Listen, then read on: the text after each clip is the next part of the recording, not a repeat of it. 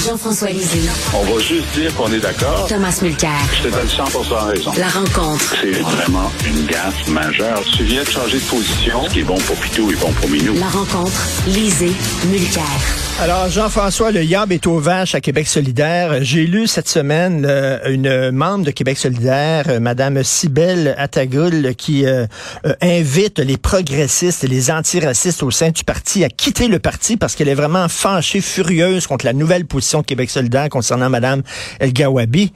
on lui on, demande finalement sa démission. Elle dit ça n'a pas de sens. Moi, je quitte et je, je vous invite à déchirer votre carte de membre. Bref, ça, le Yab est aux vaches. Oui, ben cette dame, euh, on, la connaît depuis longtemps parce qu'elle était dans le collectif antiraciste, anticolonial qui avait déjà accusé la direction de Québec solidaire d'être des racistes systémiques. Euh, et donc, moi, je pensais qu'elle était déjà partie. Euh, mais il y a d'autres il y a d'autres problèmes à Québec solidaire. C'est sur, sur le site de Radio Canada, ils ont obtenu un document où ils font un genre d'autocritique de la campagne électorale. Et ils disent, ben, sur les deux propositions euh, fiscales qui ont euh, tellement euh, nuit à la campagne, la première, c'était la, la, taxe sur, sur les, les, VUS qui allait pouvoir aller jusqu'à 7000 dollars pour l'achat d'une Dodge Caravan. Oui. Et aussi l'imposition des Québécois très riches qui allaient qui allait s'abattre sur, en fait, des retraités qui avaient accumulé un million de dollars euh, sur l'ensemble de leur de leur de leur vie, y compris euh, leur maison ou euh, leur leur fonds de pension. Alors évidemment, plutôt que de dire, ben écoutez, on s'est vraiment trompé, on a fait des mauvais calculs, on est allé trop fort, ils disent les propositions étaient trop détaillées, étaient trop détaillées. Et donc, on aurait dû être moins détaillé. Là, j'ai ben là, donc, je te donne 50 parce que tu as identifié que tu avais un problème, mais tu n'as pas identifié c'est quoi le problème. C'est pas que c'était trop détaillé, c'était que c'était des mauvaises propositions. Alors, ils disent, la prochaine fois, on va simplifier. Non, il faut pas simplifier, il faut changer. Alors, donc, ils ont fait la moitié du chemin. Alors, je leur, je leur donne ça, mais il en manque la moitié. Tom, c'est pas tellement que c'était trop détaillé et c'est pas tellement que c'était mauvais. C'est qu'il y avait tellement d'erreurs là-dedans. Prenons l'exemple du bonus-malus pour euh, les, gros cylindrés. Pas une mauvaise idée, mais une bonne partie de ça qui existe déjà. Puis je me souviens, euh, quelqu'un qui a déjà été candidat avec nous au NPD, qui était ministre du, Parti québécois, Daniel Breton, m'a dit, écoute, on leur avait offert de les aider parce que c'est des, ce sont des sujets techniques. Il manquait ce qu'on appelle un war game, où tu prends tes idées puis tu les testes contre la réalité d'une campagne dans un exercice. Donc, on voit des gens bien intentionnés qui écrivent 300 pages d'idées, disant, bah, ce serait bon, hein, une taxe sur les grosses fortunes, mais de toute évidence, il n'y en avait pas une seule personne dans cette pièce-là qui avait déjà visité une ferme au Québec dans sa vie parce que c'était tout de suite l'UPA, puis les producteurs agricoles disaient, j'aime bien Québec solidaire, mais ils sont dans les patates. Ils décident que moi, je suis une, grande fortune, alors que j'ai pas assez pour laisser ma ferme à mes enfants parce qu'ils vont être taxés. Donc, ils étaient constamment en rattrapage sur des détails. Donc, ils, ils ont dit, euh, j'ai trouvé ça cute, il dit, on était en mode pédagogique. Ben oui, c'est pas interdit d'être en mode pédagogique, mais encore faut-il que ton cahier a de l'allure et de l'allure.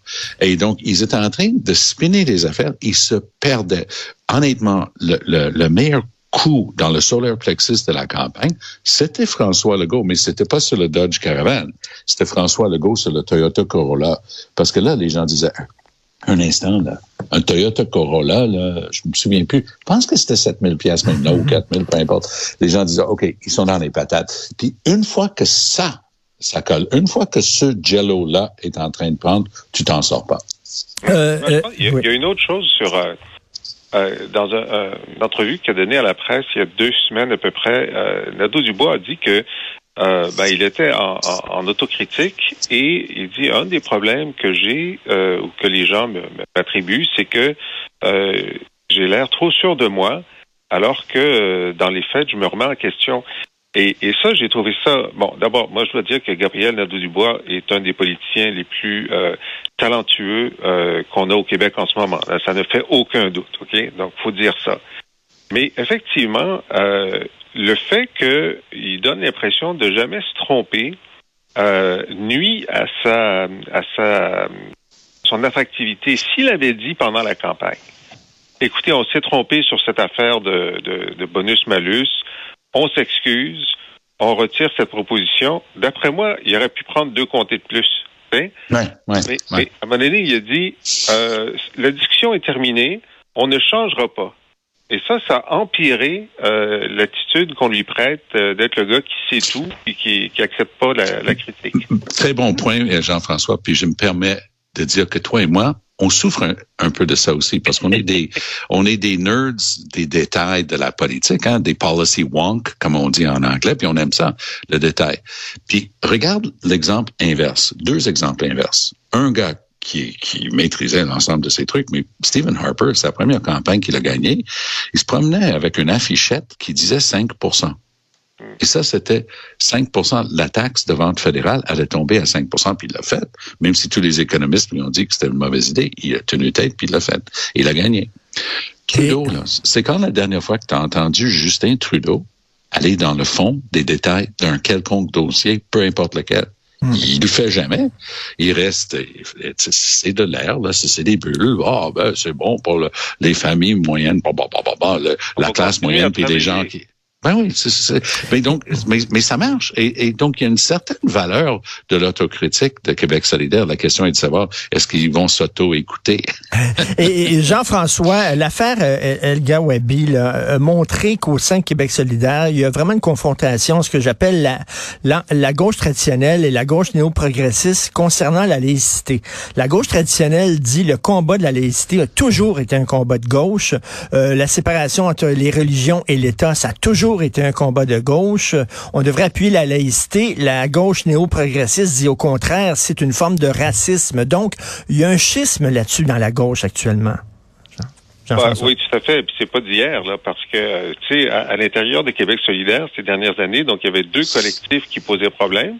Celui dont j'ai parlé, le, le collectif euh, antiraciste, et l'autre qui était le collectif pro-laïcité. Alors, le collectif antiraciste a été semoncé parce qu'ils avaient exagéré dans leur critique, mais le collectif pro-laïcité a été dissous. Il a été dissous parce que ben il était pro-laïcité. Alors euh, donc ça montrait euh, la, la, la, tolérance avec laquelle euh, Québec solidaire tolérait ou non une position pro-laïcité. D'ailleurs, au début, leur position c'était sur les signes religieux Bouchard-Taylor, c'est-à-dire l'interdiction pour les juges, les gardiens de prison et les policiers. Et ils ont fait volte-face en disant non, non, on peut pas, on peut pas l'interdire pour personne. Alors là, sur euh, El Gawabi, on va voir euh, dans quelle mesure ça va euh, être soulevé pendant euh, le pas, pas un congrès, c'est le Conseil national mmh. en fin de semaine. Moi, j'ai aucun doute que la position va être, la position prise par Nadeau-Dubois puis le caucus va être majoritaire.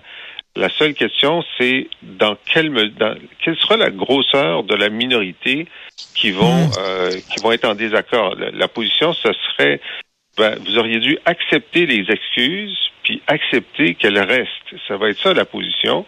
Est-ce que donc c'est la position de Tom. Alors, oui, est-ce que oui, tout à fait. de Tom va être majoritaire ou, ou Ah va ben, être minoritaire en fait?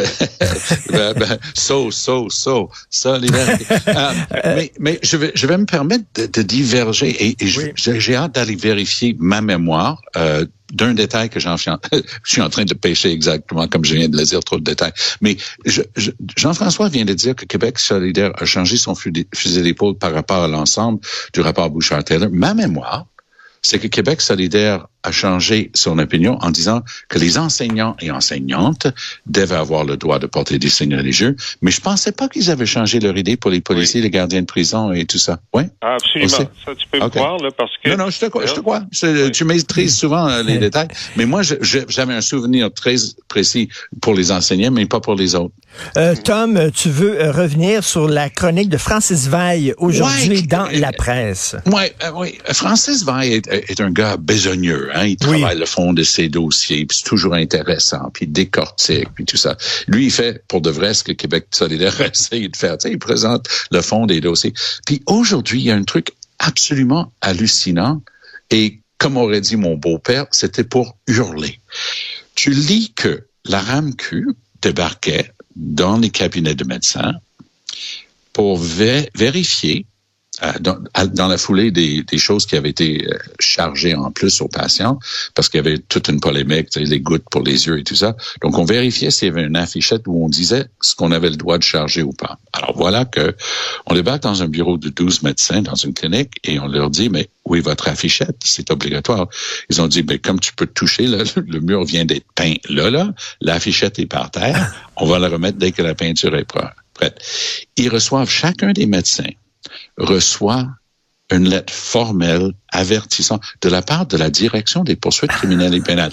La même DPCP qui est pas capable d'organiser des poursuites contre des bandits qui se font systématiquement relâcher en vertu euh, de, de, la de l'arrêt Jordan. Là, c'est des docteurs. Et puis il y a un de ces docteurs là, parce que c'était 45 000 dollars d'amende possible totale. Ben, ils avaient même peur, ils pensaient même qu'ils allaient avoir des, des, des, dossiers criminels. On leur a expliqué que c'est pénal et tout ça.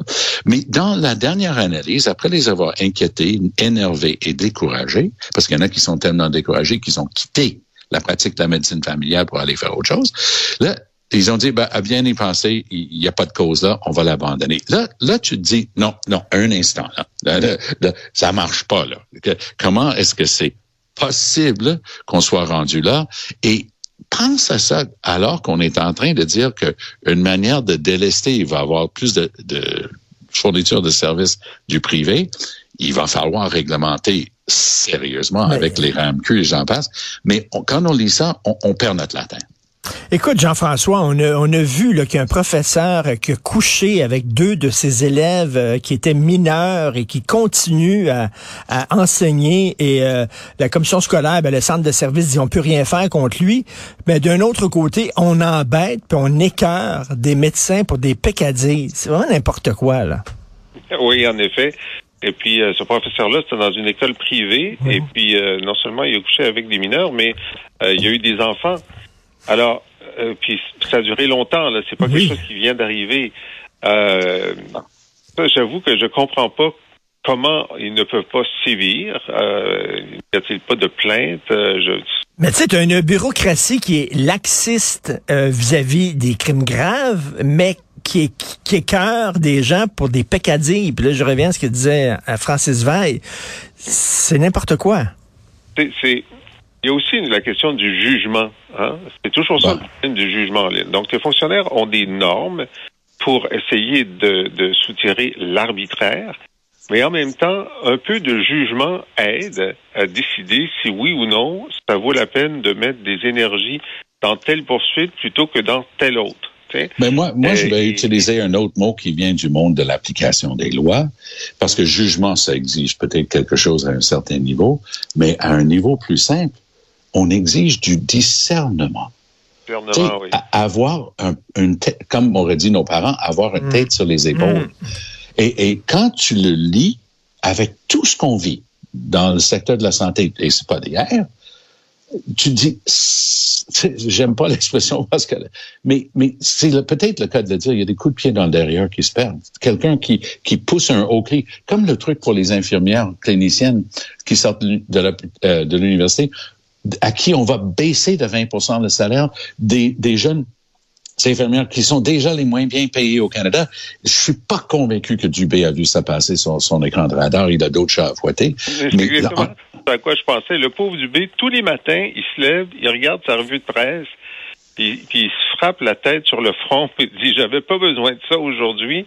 Pourquoi est-ce qu'on ne m'aide pas tous les jours? Il y a quelque chose qui, me nuit mais le dans des médecins, dans, dans le titre, le système.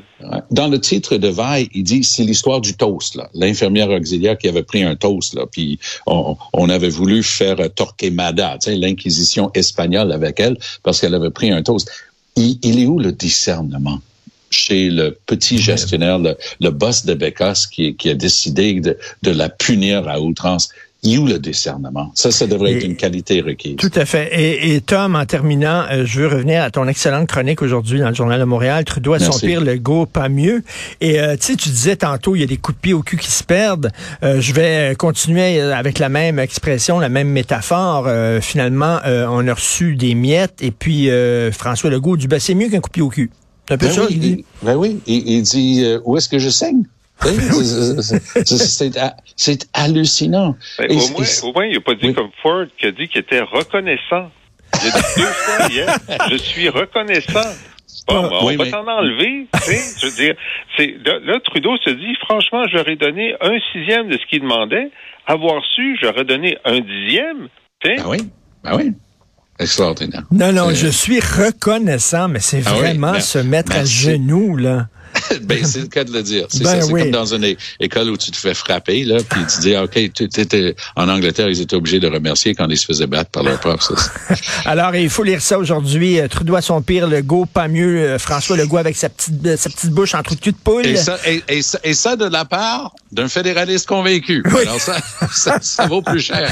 Merci à vous deux. bon vendredi, bon week-end. Salut, oui, bon vendredi. On le mérite cette semaine. oh, oui, tout à fait. Merci. Si vous voulez lire les commentaires de Jean-François Sur l'actualité ou alors euh, écouter son balado où il revient sur les grandes dates de l'histoire du Québec, allez sur la boîte